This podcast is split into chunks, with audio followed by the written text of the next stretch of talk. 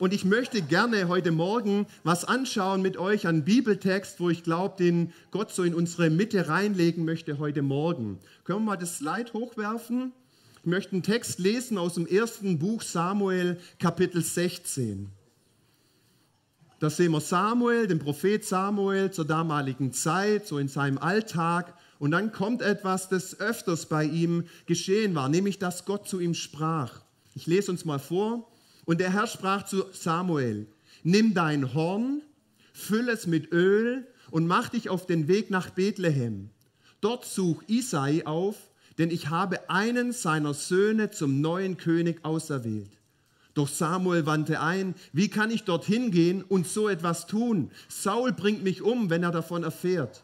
Da antwortete der Herr, nimm eine junge Kuh mit und sag, du seist zum Opfern gekommen lade Isai zu diesem Opferfest ein. Was du weiter tun sollst, lasse ich dich rechtzeitig wissen. Ich werde dir genau zeigen, welchen Sohn du zum König salben sollst. Samuel gehorchte dem Befehl des Herrn. Seine Ankunft in Bethlehem erregte Aufsehen. Erschrocken kamen die führenden Männer ihm entgegen und fragten, dein Besuch bedeutet doch hoffentlich nichts Schlimmes. Nein, nein, beruhigte er sie, es ist alles in Ordnung. Ich bin gekommen, um dem Herrn ein Opfer darzubringen. Reinigt euch, so wie es vorgeschrieben ist, und kommt dann mir, mit mir zum Opferfest.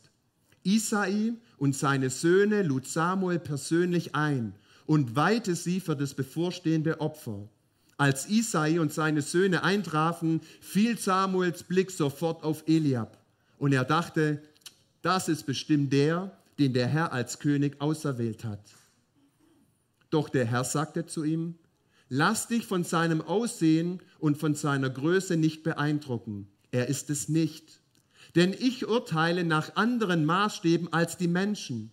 Für die Menschen ist wichtig, was sie mit den Augen wahrnehmen können. Ich dagegen schaue jedem Menschen ins Herz. Danach rief Isai seinen Sohn Abinadab und stellte ihn Samuel vor. Doch der Prophet musste sagen, auch diesen hat der Herr nicht ausgewählt. Als nächstes ließ Isai Schamai vortreten. Und wieder sagte Samuel, auch ihn hat der Herr nicht erwählt. Und so ließ Isai seine sieben Söhne an Samuel vorübergehen. Zuletzt sagte Samuel zu Isai, der Herr hat keinen von ihnen auserwählt.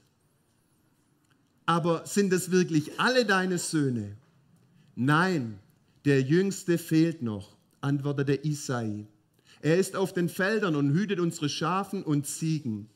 Da forderte Samuel ihn auf, lass ihn sofort herholen. Wir werden uns nicht ohne ihn an die Festtafel setzen. So ließ Isai David holen.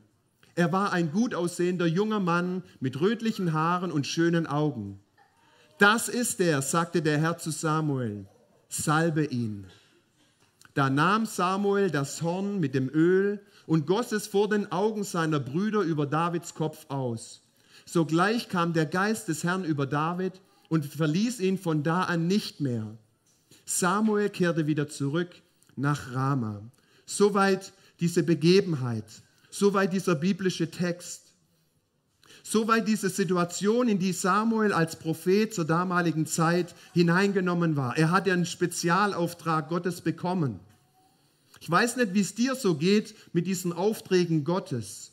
Wenn da manchmal so im Alltag ein Impuls kommt, ruf doch mal den an, kümmere dich doch mal darum, bring dich doch in deiner Gemeinde vielleicht mal etwas mehr ein. Wie gehen wir mit diesen Impulsen um? Und wir sehen Samuel, er war vertraut mit der Stimme Gottes. Und er war grundsätzlich sehr gerne bereit, diese Aufträge auszuführen. Aber heute hat er einen Einwand. Er findet es nicht ganz so gute Idee, was er vernommen hat. Er soll sein Horn nehmen mit Salböl. Das war jetzt nicht weiter schlimm. Aber er soll etwas mit diesem Salböl tun, was nicht so alltäglich war, nicht so oft geschah. Er sollte jemand zum König über Israel salben. Auch das ist soweit nicht schlimm, ist ja toll, jetzt wie Prince Charles, plötzlich wirst du König, ist doch eine feine Sache. Das Problem war nur, Samuel sollte jemand als Nachfolger von dem König Saul salben. einen amtierenden König gab es noch. Und Samuel bringt ja diese Bedenken ein, zu sagen, ja, aber äh, lieber Gott, wenn Saul davon erfährt, was ich gemacht habe, dann ist der da nicht so zimperlich, auch mit einem Prophet nicht. Das ist doch ein gefährlicher Auftrag, den du mir dazukommen lässt. Es gibt doch einen König. Ich weiß, du hast ihn verworfen, aber er ist immer noch amtierend. Und so diskutiert Samuel hier an dieser Stelle kurz mit Gott. Und Gott ändert seinen Auftrag nicht. Er bleibt dran, weil er sich was vorgenommen hat. Und ich glaube, das ist schön auch zu wissen für dich heute Morgen, wo du sagst, ja, ich weiß, Gott ist schon auch an mir interessiert, aber vielleicht bin ich ihm gar nicht so wichtig. Wenn ich einfach mal ein bisschen widerstehe, vielleicht hört Gott irgendwann mal auf. Und das glaube ich nicht. Wir haben einen treuen Gott, der es liebt, an dir dran zu bleiben, weil er dich liebt, weil du ihm kostbar bist und weil er auch eine Berufung für dich hat. Er hat schon wie in diese Überraschungseier was in dein Leben hineingelegt. Du siehst es jetzt vielleicht nicht. Wir wissen nicht, was für eine gelbe Kapsel da drin ist oder was noch womöglich in dieser Kapsel drin ist. Aber Gott weiß es. Er hat es ja hineinplatziert. Und er möchte das gerne zur Oberfläche bringen. Und er hatte schon etwas in, Samuel, äh, in, äh, in David gesehen, platziert und merkte, jetzt ist der Zeitpunkt, dass das so langsam aber sicher an die Oberfläche kommen soll. Vielleicht ist es auch bei dir der Zeitpunkt, wo die Schale aufgehen soll und das Innere, was Gott reingelegt hat, zum Vorschau kommen darf für dich selber, aber auch für dein Umfeld, wo Gott dich hineinplatziert hat. Vielleicht bist du so in deinem Arbeitsplatz, in deinem Studium unterwegs. Niemand weiß eigentlich so richtig, was du Sonntagmorgens machst und so, dass du auch zu den crazy people im Zelt gehörst. Vielleicht wird es Zeit, so diese Kapsel mal zu öffnen und sagen, Jesus, ich liebe dich, aber manchmal fällt es mir nicht so leicht, es in meinem Alltag so gut rüberzubringen. Ich halte es lieber ein bisschen in der Schokolade noch verborgen, zeige nur meine Schokoladenseite und beeindrucke so mein Umfeld. Und Jesus sagt, die Schokolade ist super und das liebe ich, aber die gelbe Kapsel, die liebe ich noch mehr. Lass mich doch da rangehen, das aufbrechen. Samuel geht also dorthin, er ist einverstanden mit diesem Auftrag, er ist äh, bereit, sein Leben hinzugeben, wenn das sein muss. Er ist bereit hinzugehen, das umzusetzen, was Gott ihm aufs Herz gelegt hat. Und er bekommt eine Strategie von Gott. Geh hin, mach ein Opferfest, lad Isai und seine Söhne ein und dann seh einfach mal, was ich weiter für dich vorhabe. Gott äh, offenbart noch nicht den ganzen Plan, den er für diesen Tag hat sondern er sagt ja, ich werde dir weitere Instruktionen geben. Und manchmal sind wir, vielleicht ihr auch, so ein bisschen, wo er sagt, lieber Gott, also wenn schon, dann will ich aber das gesamte Paket wissen, den ganzen Plan von A bis Z und dann bin ich vielleicht bereit, Schritt A zu machen.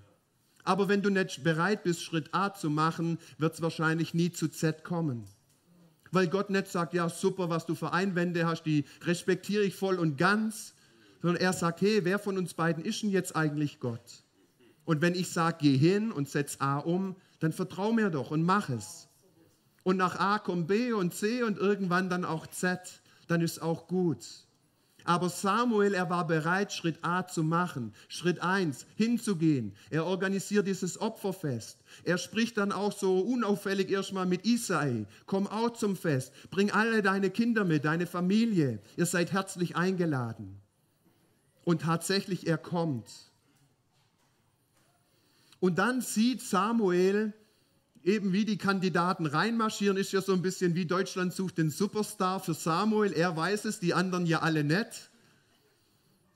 Und er sieht schon den Superkandidaten, den Erstgeborenen. Ja, das ist doch die prima Wahl. Wer ist hier alles ein Erstgeborener oder Erstgeborene?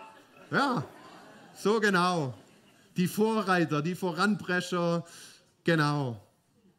Und bei Samuel, da tut sich was. Sein Blick fiel sofort auf Eliab, eben den Älteste, der Größte. Und er dachte, das ist bestimmt der, den der Herr als König auserwählt hat. Wir brauchen schon jemand Stattliches. Wir sind ein kleines Volk. Da kannst du nicht so einen Hämpfling nehmen und sagen, ja, das ist unser König. Und alle lachen eh schon, weil wir so einen kleinen Haufen sind und jetzt noch einen kleinen König haben. Also der Eliab, das wäre schon so ein Kandidat für mich. Und was sagt Gott? Nee Samuel, das ist jetzt gerade nicht der Kandidat. Mach mal weiter in deiner Auswahl. Lass dich von seinem Aussehen und von seiner Größe nicht beeindrucken. Ist es nicht bei uns auch ganz oft so, dass wir uns beeindrucken lassen von diesem, von jenem, vom ersten Erscheinungsbild, vom Insta-Account? Guck mal, was für coole Bilder der hat, kriege ich nie hin. Wir lassen uns oft vom Äußeren blenden, beeindrucken, von Größe, von Aussehen, von das, was er darstellt, welches Auto er fährt. Aber Gott ist davon nicht beeindruckt. Er kann sagen, nee Samuel, das ist nicht mein Kandidat, mach mal weiter. Er ist es nicht, denn ich urteile nach anderen Maßstäben als die Menschen. Für die Menschen ist wichtig, was sie mit den Augen wahrnehmen können. Ich dagegen schaue jedem Menschen ins Herzen. Cool, oder? Wo der Blick Gottes hingeht, nämlich tiefer reinzuschauen in dein Herz sich nicht von dem Äußeren blenden zu lassen. Und wir sind manchmal auch gute Blender, dass wir irgendwas haben, anziehen, versuchen mit unserer Frisur zu machen oder dies oder jenes, dass wir bei den Schulkameraden und Schulfreunden gut ankommen oder bei den Arbeitskollegen oder beim anderen Geschlecht oder was auch immer. Aber Gott ist wie so mit einer Sonnenbrille, lässt sich da nicht blenden, wie so eine Schweißer Brille da. Da kannst du noch so äh, Helligkeit auffahren, Gott lässt sich nicht blenden. Und es heißt hier, er schaut rein in das Herz, er nimmt da was wahr. Und so fällt bei Samuels Auswahl einer der Kandidaten nach dem anderen durch. Alle fallen durchs Raster, keiner ist derjenige, für den Samuel gekommen ist. Und ich weiß nicht, wie es dir manchmal geht mit so prophetischen Impulsen, wo du sagst, ich glaube, Gott hat mir das aufs Herz gelegt und jetzt bist du aber mit alle Kategorien und Kandidaten durch und nichts ist passiert. Wo du denkst, oh, offensichtlich falsch gehört. Ist vielleicht doch nicht der Isai oder sind es nicht die Söhne, sondern vielleicht lieber eine Tochter, die Gott auserwählt hat. Machen wir mal eine Königin. Also es wird so ein bisschen spannend, glaube selbst für einen Prophet Samuel zu sagen, ich habe Macht, A, B, C, und jetzt hakt es aber, ich bin mit allen Kandidaten durch und der Richtige ist nicht dabei. Ja, vielen Dank Gott, für was bin ich gekommen? Und aber Samuel, er bleibt dran. Er muss nochmal sagen, auch beim letzten Kandidaten, auch diesen hat der Herr nicht auserwählt. Aber sind das wirklich alle deine Söhne? Es waren also sieben, sieben Söhne, die präsentiert wurden. Sieben ist ja immer auch so eine gewisse Vollzahl. Und trotzdem fragt Samuel, hakt danach, gibt es vielleicht irgendwo noch jemand, noch einen weiteren Sohn, noch einen weiteren Kandidat? Und da fällt es dem Vater ein, ah stimmt, Nummer acht, habe ich ja ganz vergessen, denn David bei den Herden, bei der Schafe und Ziegen, den wollte ich dir jetzt nicht so präsentieren, der müffelt auch immer ein bisschen, wenn er von der Schafe kommt und so, manchmal hat er noch ein paar Kugeln auf die Schuhe, ist eher nicht so der tolle Kandidat. Aber stimmt, den gibt es auch noch. David bei den Herden, bei den Schafen und Ziegen, der unseren ja, super Job macht. Wir sind alle froh, dass wir durch das Alter durch sind, aber er hütet noch die Schafe, er ist mein Jüngster. Aber wie kann das passieren, dass dieser Isai, ich bin, bin mir sicher, er war ein Vater in Ordnung, hat für seine Kinder, für seine Familie gesorgt, aber er blendet seinen Sohn David aus. Aber Gott übersieht ihn nicht. Amen.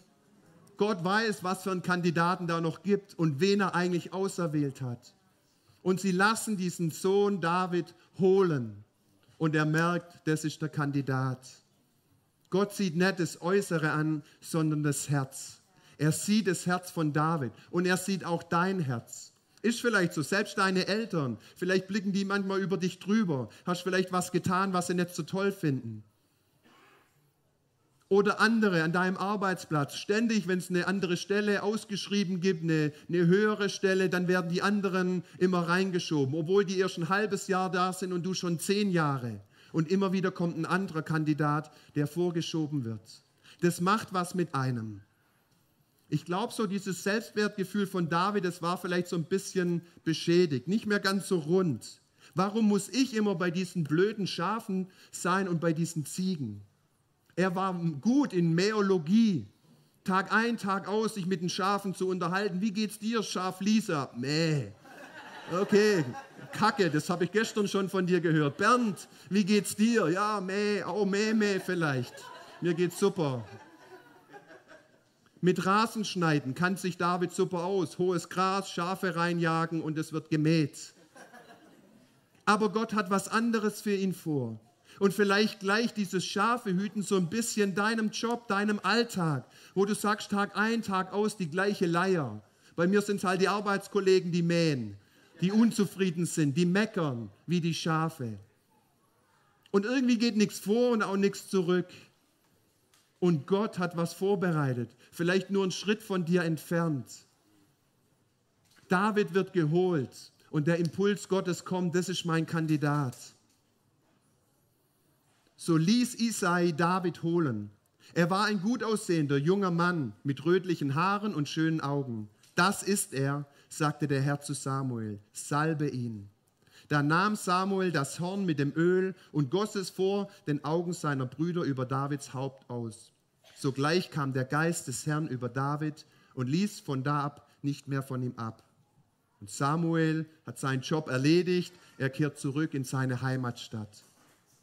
Der neue König ist erwählt, er ist gesalbt, er ist eigentlich schon ins Amt eingeführt, auch wenn er noch nicht auf dem Thron Platz nehmen kann. Ich glaube, das war eine spannende Zeit für David, zu sehen, hey, was war das jetzt für ein Film? Ich bin da gesalbt worden von Samuel, gerufen von der Herde und alles. Endlich durfte ich diese blöden Viecher mal hinter mir lassen und werde auch mal an den Festtisch gerufen. Und kaum kann ich da um mich rumgucken, schon läuft mir das Öl runter. Wie hat er, was hat er gedacht? Wie hat er sich das vorgestellt? Jetzt ist vielleicht Sonntag, morgen fange ich an zu regieren. Ich gehe dann mal zu Saul und sage, äh, du guter Mann, du sitzt hier auf meinem Platz. Wäre, glaube ich, nicht so ganz gut ausgegangen. Wir merken, wie diese Berufung eigentlich auch den Feind auf den Plan rief. Wie bei diesem Saul etwas geschah, diesem jungen David an, den, an die Gurgel zu gehen, ihn als Kandidat auszuradieren, seine Herrschaft zu sichern. So ein Kandidat war Saul und David hatte es mit ihm zu tun. Ich weiß nicht, wie dein Feind heißt, aber ich weiß, woher deine Hilfe kommt, wohin du schauen darfst. Zu sagen, ich schaue auf Jesus, der mich berufen hat, der mich auch gesalbt hat, der dieses gelbe Kapselteil in mich reingelegt hat. Er sieht mein Herz. Und mein Auftrag ist es, auf mein Herz Acht zu geben, mein Herz zu bewahren. Auch wenn es da einen Saul gibt, der es nicht gut mit mir meint, lasse ich mich davon nicht abhalten und erschüttern und sagen, ja, lieber Gott, du hast einen Fehler gemacht, du musst erst den ausradieren und dann komme ich dran. Sondern er vertraute Gott. Und ich glaube, das war auch eine Eigenschaft, die Gott in David sah, dass er ihm vertraute. Später heißt mal in der Situation, wo es zum Ausdruck kommt, wie David Gott vertraute, in wirklich Lebensgefahr. Das Mal war es nur nicht mal König Saul oder feindliche König, Könige, die ihm an die Gurgel wollten, sondern seine eigenen Männer. Sie kamen zurück von der Schlacht, ihre Stadt war zerstört, mit Feuer verbrannt, die Familien äh, in Gefangenschaft geführt. Und da heißt es, die, die weinten zusammen David und seine Helden, bis sie nicht mehr weinen konnten. Und irgendwann, die waren so frustriert, so, ja, einfach illusionslos, zu sagen, hey David, schlussendlich, eigentlich bist du schuld, komm, wir machen dich einen Kopf kürzer. So voll der, der Blackout, voll die Verzweiflung. Und das nicht nur als Spruch, sondern die gingen ihm da wirklich ja, an die Gurgel. Und dann heißt es in dieser Situation von David, David aber stärkte sich in dem Herrn. Ich weiß nicht, wie man das macht, wenn man so an der Gürtel gepackt wird und so. So viel sprechen kannst du da oft nicht, weil ja so die Gürtel da dagegen gedrückt wird. Aber ich kann mir vorstellen, er blickte auf. Sagt vielleicht gar nichts. Bringt einfach so ein Stoßgebet zum Ausdruck. Gott, hilf mir. Und es heißt, er stärkte sich in dem Herrn, seinem Gott. Und das möchte ich dir auch gerne zusprechen. Stärk dich in deinem Alltag immer wieder neu bei Gott. Die Krisen kommen, die Nöte kommen, Anfeindungen mögen kommen. Stärk dich in dem Herrn, deinem Gott. Lass dich nicht unterkriegen. Lass deine gelbe Kapsel nicht zerbrochen werden. Was noch sah Gott in diesem jungen David? Ich habe vorhin gesagt, dass er sehr gut war in Meologie, dass ich mit der Schafe super auskannte, mit dem, äh, mit dem Höhenstand des Grases und Blumen und alles, also mit Kräutern kannte sich David, glaube ich, super aus. aber er kannte sich noch mit was anderem gut aus. Er fing an, etwas von Berufung schon als kleiner Junge zu praktizieren. Er war ein Lobpreiser. Amen. Dort bei den Schafen, da kannst du die Misttöne raushauen, die mähen sowieso rum, ob du jetzt den Ton triffst oder nicht. Und David, er wird besser und besser. Er schreibt Lieder, er schreibt Gebete, die Psalmen. So viele Psalmen von David. Bestimmt einige schon als Junge bei den Schafen, da hat er Zeit, holt sein Tablet raus, komponiert ein bisschen was. Aber schön, man könnte ja auch sagen, er singt irgendwelche Lieder über eine nette Lady, die er getroffen hat, die vielleicht auch die Schafe woanders hüten muss, die er beim Brunnen immer mal wieder trifft. Und er singt irgendein schönes Liebeslied so bei seinen Schafen, traut sich nicht, ihres zu singen. Aber wir merken, das war nicht der Liedinhalt von ihm, sondern er sang dem Herrn, seinem Gott, seine Lieder. Psalm 23. Der Herr ist mein Hirte.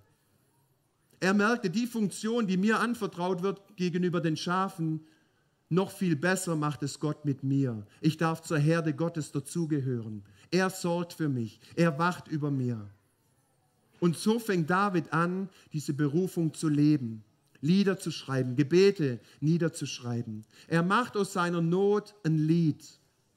Gelingt es dir auch in deinem Alltag, so deinen eigenen Psalm zu schreiben und zu singen, Psalm 151, dein Psalm in deinem Alltag, bei deinen Herausforderungen?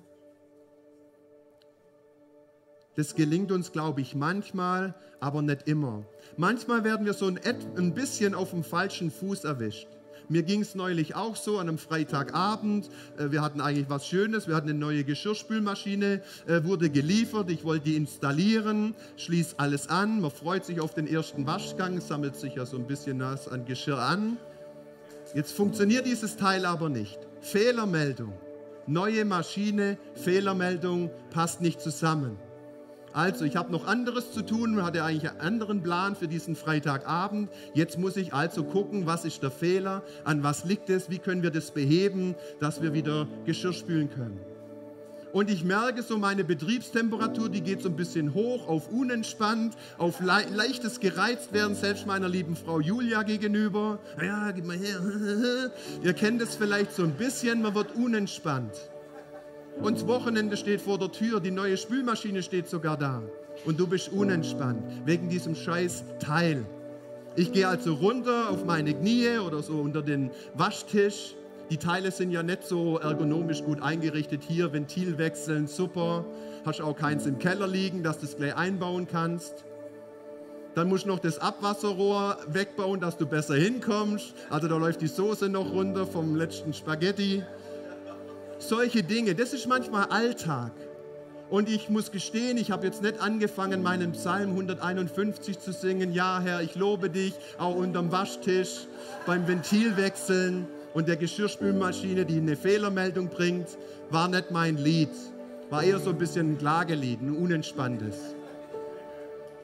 Und wann ist es so, dass wir anfangen, hey, wo stecke ich hier eigentlich drin und wohin möchte ich mich eigentlich wenden? Woher kommt eigentlich meine Hilfe? Meine Hilfe kommt von dem Herrn, der Himmel und Erde gemacht hat. Amen. Deine Hilfe auch. Also, ich gehe eben zu einem berühmten Baumarkt in Singen, ganz in der Nähe bei uns ums Eck. Ich gehe sogar noch ins Auto, fahre die kurze Strecke, ich habe es eilig. Und jetzt endlich merke ich, ich könnte eigentlich auch ein Lied aus meiner Not machen. Ich habe jetzt nicht angefangen zu singen, aber ich habe angefangen zu beten. Jesus, du siehst jetzt dieses Teil, das nicht funktioniert. Gib mir doch Geschick. Hilf mir, dass es klappt. Und dann bin ich losgefahren, habe dieses Ventil geholt, konnte sogar einbauen. Ich bin eigentlich sanitärmäßig jetzt nicht so gut wie der Raffi. Aber es hat geklappt. Ich konnte es anschließen, es war dicht und die Spülmaschine lief endlich und ich konnte aus meinem Stress, aus meiner Not ein Lied machen. Und dazu möchte ich gerne einladen, so in der kommenden Woche. Ich weiß nicht, wie deine Not heißen mag, die, die, die dir widerfährt, aber denk dran, du kannst dich entscheiden, wie du dich positionierst. Zu mähen, zu jammern, zu murren, wie das Volk Israel oder die Schafe. Oder du kannst sagen, nee, ich mache aus dieser Situation ein Lied zur Ehre von Jesus. Ich bin überzeugt, dass Jesus dieses Herz der Anbetung bei David sah und sich so drüber gefreut hatte. So ein junger Kerl sitzt bei den Schafen, guckt nicht irgendwelche Pornos oder so Zeug, sondern singt mir Lieder. Wie cool, was für ein toller Junge. Und ich glaube auch, dass so in dieser Generation, die jetzt nachkommt und heranwächst, da auch so gelbe Kapseln drin sind. Das ist bei uns allen, aber ich empfinde es auch speziell so für diese junge Generation. Wir merken, es geht so viel vor die Hunde, an Werte, an Dinge. Wir werden irgendwie in Deutschland auch immer weniger, alle werden älter. Aber Gott sieht diesen jungen Leute es war ja auch bei dem Revival Tent Meeting, was der Henoch so auf dem Herzen hatte, auch zu sagen, die junge Generation zu segnen. Lasst uns das tun. Sie machen Dinge anders, wie wir sie vielleicht gewohnt sind oder machen würden, aber sie machen es gut. Und wenn wir sie Jesus anvertrauen, wird er es noch besser mit ihnen machen. Amen. Da kann man auch mit dem Fahrrad, mit dem Laufrad mal in Gottesdienst reinfahren. Das ist richtig cool eine tolle Generation, wo Jesus schon die Herzen ansieht. Amen. Du siehst vielleicht noch den Punker völlig kaputt, drogenabhängig und denkst, oh, oh, oh, Gott kann aus dem nichts mehr machen. Aber Gott kann. Und er sieht diese gelbe Kapsel, er sieht dieses rote Herz in diesem Herzen von diesem Menschen, von diesem jungen Mann, von dieser jungen Frau. Und eigentlich sieht er sie schon ganz anders. Zu sagen, ist eigentlich berufen, mich anzubeten. Und wir dürfen uns zum Mitarbeiter Gottes machen, zu sagen, ich bete für diese Person. Ich kann ihm vielleicht irgendein gutes Wort mitgeben, eine Ermutigung oder ihn einladen zu McDonald's oder was auch immer. Weil ich was wahrnehme in seinem Herzen, das Gott hineingelegt hat und das Gott verherrlichen soll, das Jesus groß machen soll. Gott ist immer noch dabei, seine Augen gehen immer noch umher zu suchen und zu berufen und zu sich zu ziehen zu verändern und zu retten. Er sieht das Herz an. Wir sehen so oft das vor Augen. Manches stößt uns ab, manches finden wir unsympathisch, manches denken wir, das kann nichts mehr werden, beim besten Willen nicht. Und wie schön ist, dass Gottes Blick tiefer geht. Dass er immer noch was sieht, ein Gelb durchschimmern, wo er sagt, es besteht nach wie vor Hoffnung der Kandidat ist noch nicht verloren, sondern gerade ihn, gerade diesen zerbrochene, dieses zerbrochene Überraschungsei, das mache ich zu einem ganz besonderen Wohlgeruch für sein Umfeld. Ich kann und ich möchte. Ich möchte uns einladen, dass wir so gemeinsam aufstehen, einfach auch so Momente noch in Gottes Gegenwart verbringen offen sind, auch für das, was Gott vielleicht dir ganz persönlich noch rein sprechen möchte an Ermutigung, an Zuspruch. Vielleicht brauchst du Gottes Führung für deinen Alltag, wo du auch merkst, bei meinem Beruf geht es gerade nicht vor und nicht zurück. Vielleicht ist auch mal ein Wechsel nötig. Und vielleicht gibt es da irgendwelche tollen Stellen, die super aussehen. Fünf Gründe sprechen dafür, warum du dich dort bewerben solltest aber irgendwas in deinem Herz macht dir deutlich, besprich's doch erstmal mit Jesus. Lass doch ihn sagen, wo es hingehen soll. Und das sind vielleicht nur drei Gründe, die dafür sprechen und zwei dagegen. Aber im Verborgenen, später sind da so viele mehr Punkte, wo du sagst, es hat sich so gelohnt, auf das zu hören, was Jesus mir gesagt hat. Er möchte dich führen. Und es ist wichtig, dass du von Schritt A zu B gehst, zu C, dass du Schritte machst. Wirklich einfach auch sagen, hier bin ich, sende mich, gebrauche mich, leite mich. Wir sagen ja auch, dass man ein Auto oder ein Fahrrad leichter lenken kann, wenn es schon so ein bisschen am Laufen ist. Und ich glaube, so ist es für Gott auch. Wenn du dich in Bewegung setzt, kann er dich leichter führen. Und das möchte er tun. Und er führt dich auf rechter Straße um seines Namens willen. Er hat Gutes für dich vorbereitet. Er möchte das in dir hervorbringen und sichtbar werden lassen, was er schon so lange in dich hineingelegt hat.